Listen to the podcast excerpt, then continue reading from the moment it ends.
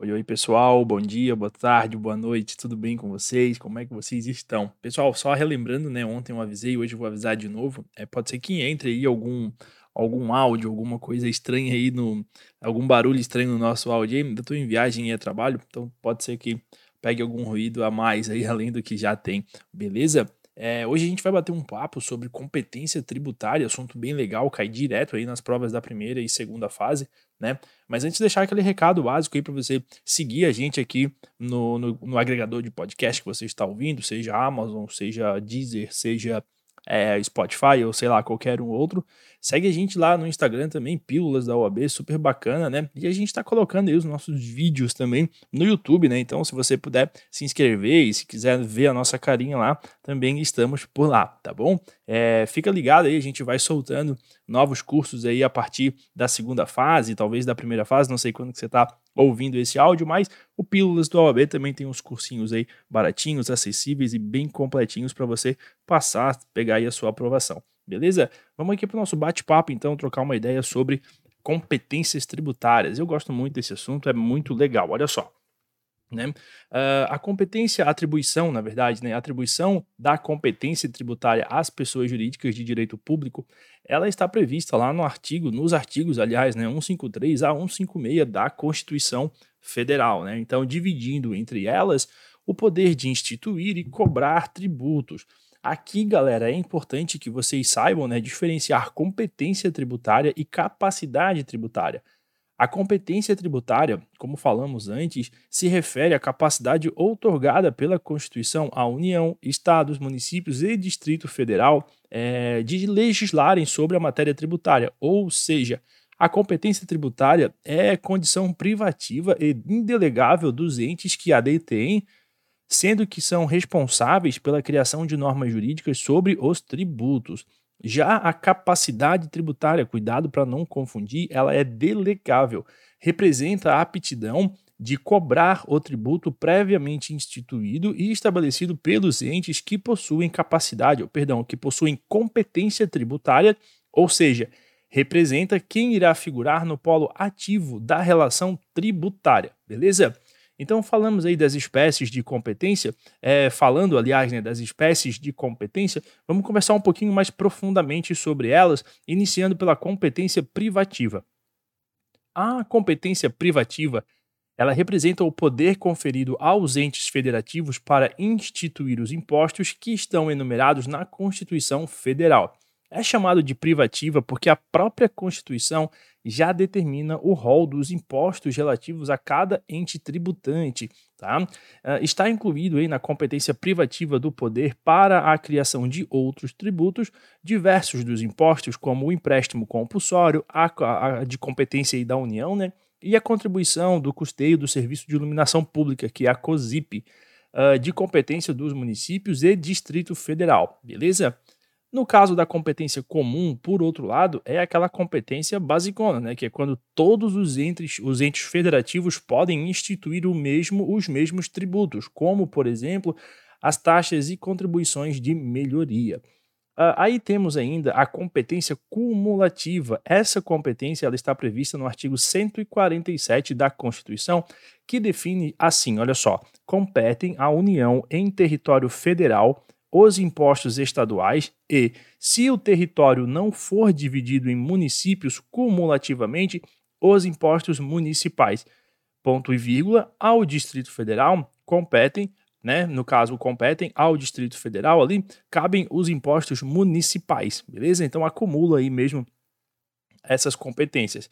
Essa competência cumulativa, ela diz respeito ao poder de legislar e de instituição de impostos pela União nos territórios federais e pelo Distrito Federal em sua base territorial. Fica esperto no seguinte, olha só, o dispositivo, fica esperta também, o dispositivo menciona apenas a impostos, tá? Mas é aplicável às demais espécies tributárias, então não caiam aí nessa pegadinha, né, que pode aparecer na prova, beleza?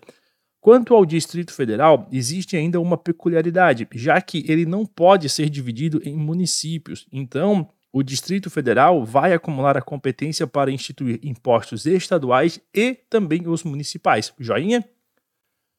Temos ainda a competência especial, que é aquela que representa o poder da União de instituir os empréstimos compulsórios e as contribuições especiais previstas nos artigos 148 e 149 da Constituição.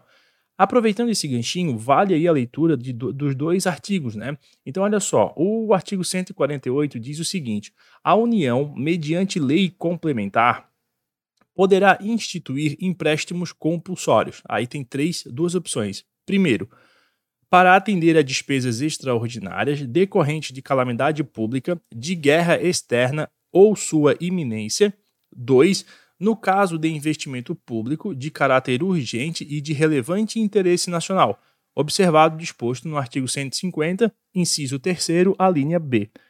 Parágrafo único diz o seguinte: a aplicação dos recursos provenientes de empréstimo compulsório será vinculada à despesa que fundamentou sua instituição.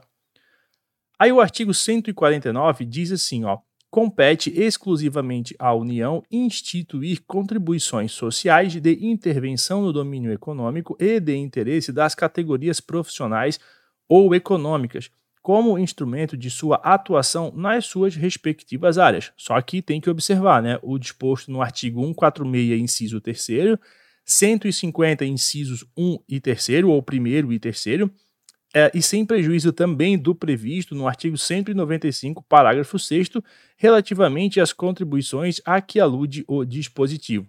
Então, assim, representa a competência dos estados, município e Distrito Federal para instituir contribuições sociais, conforme o parágrafo 1 do artigo 149 que acabei de comentar aí com vocês. O parágrafo 1 diz assim: ó, a União, os estados, o Distrito Federal e os municípios instituirão, por meio de lei, contribuições para o custeio do regime próprio de previdência social cobradas dos servidores ativos, dos aposentados e dos pensionistas, que poderão ter alíquotas progressivas de acordo com o valor da base de contribuição ou dos proventos de sua aposentadoria e de pensões. E, adentrando agora na competência residual, esta está disposta em dois dispositivos do texto constitucional, que é o 154, inciso 1 e o artigo 195, parágrafo 4 Isso diz respeito ao poder da União de instituir tributo diverso daqueles já existentes, beleza? No artigo 154 diz assim, ó, a União poderá instituir, inciso 1 mediante lei complementar, impostos não previstos no artigo anterior, desde que sejam não cumulativos e não tenham fato gerador ou base de cálculo próprio dos discriminados nesta Constituição. Aí o artigo 195 vai nos, dizer, vai nos dizer que a Seguridade Social será financiada por toda a sociedade de forma direta e indireta, nos termos da lei, mediante recursos provenientes dos estados da, dos orçamentos da União, dos estados, do Distrito Federal e dos municípios e das seguintes contribuições sociais. Aí tem um monte de contribuições sociais. Aí o parágrafo 4 desse 195 diz assim, ó: a lei poderá instituir outras fontes destinadas a garantir a manutenção ou a expansão da Seguridade Social, obedecido o disposto no artigo 154, inciso 1 que é o quê? Que é competência da União, beleza? Competência residual, instituir aí essas outras fontes. Então, a União poderá instituir, por meio de lei complementar, impostos residuais que não sejam de sua competência, desde que respeitados dois requisitos. Primeiro, respeito ao princípio da não cumulatividade, e segundo, a proibição de, coincidência né, uh, entre o fato gerador e a sua base de cálculo com o fato gerador ou base de cálculo de outros impostos. No que se refere às contribuições residuais para a Seguridade Social, temos que elas devem respeitar os seguintes parâmetros, olha só. São três, tá? Primeiro, instituição por lei complementar pela União. Segundo, respeito ao princípio da não cumulatividade. E terceiro, a proibição de coincidência entre o seu fato gerador e a sua base de cálculo com o fato gerador ou a base de cálculo de outras contribuições. Temos ainda a competência extraordinária, que é o poder de instituição pela União por meio de lei ordinária federal do imposto extraordinário de guerra, previsto lá no artigo 154, inciso 2 da Constituição, combinado com o artigo 76 do CTN é importante a leitura desse último artigo, tá? Porque, olha só, Diz assim, ó. Na iminência ou no caso de guerra externa, a União pode instituir temporariamente impostos extraordinários compreendidos ou não entre os referidos nesta lei, suprimidos gradativamente no prazo máximo de cinco anos contados da celebração da paz. Né? Então, aproveitando aí novamente o gancho, vale a pena falarmos um pouco sobre o imposto extraordinário de guerra ou a sua iminência. Uh, essa situação ela pode causar a instituição do imposto extraordinário ou do empréstimo compulsório, tá? que é o artigo 148, inciso 1 da, da Constituição, ou de ambos, beleza? Uh, outro ponto super, super importante é sobre, é sobre o tema é que os empréstimos compulsórios ele tem a sua origem em lei complementar e não em medida provisória. Além disso, trata-se de uma permissão expressa da Constituição para a bitributação e para o bis in idem. Por fim, Vale destacar né, que, sendo criado o imposto, terá exigência imediata, pois se trata aí de exceção às anterioridades anual e nona gesimal, beleza? Só fica esperto, né, pessoal, porque é guerra externa, tá? Não vai cair naquelas pegadinhas de guerra interna no estado X contra o tráfico de drogas e tudo mais. Não, não é essa guerra, beleza? É, Agora, né, para a gente fechar bem esse assunto, vamos resolver uma questão bem rapidinha aqui da UAB que explora esses assuntos. Olha só, a prova de 2016, tá?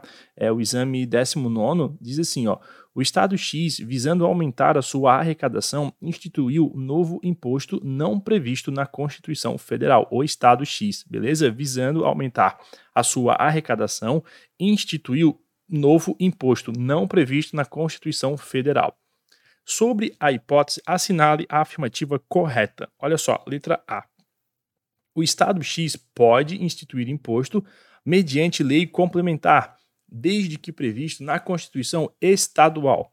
Essa letra A está errada, né? Porque a competência tributária residual para instituir novos impostos ela foi conferida somente à União, né? Conforme o artigo 154 da Constituição. Beleza? Letra B.